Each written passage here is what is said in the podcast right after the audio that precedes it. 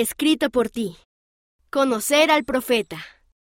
Por Steven R., 12 años, Puerto Rico. Hace unos años, el presidente Nelson vino a mi tierra natal de Puerto Rico. Fue una gran bendición porque siempre había querido verlo y tener la oportunidad de conocerlo cara a cara.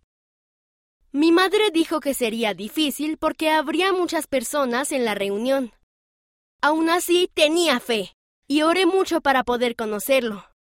Durante su discurso le escribí una pequeña carta. Tenía la esperanza y la fe de que podría entregarle mi carta. Cuando terminaron los discursos intenté acercarme. El profeta vio a mi hermano pequeño y se acercó a él con una gran sonrisa. Después me estrechó la mano.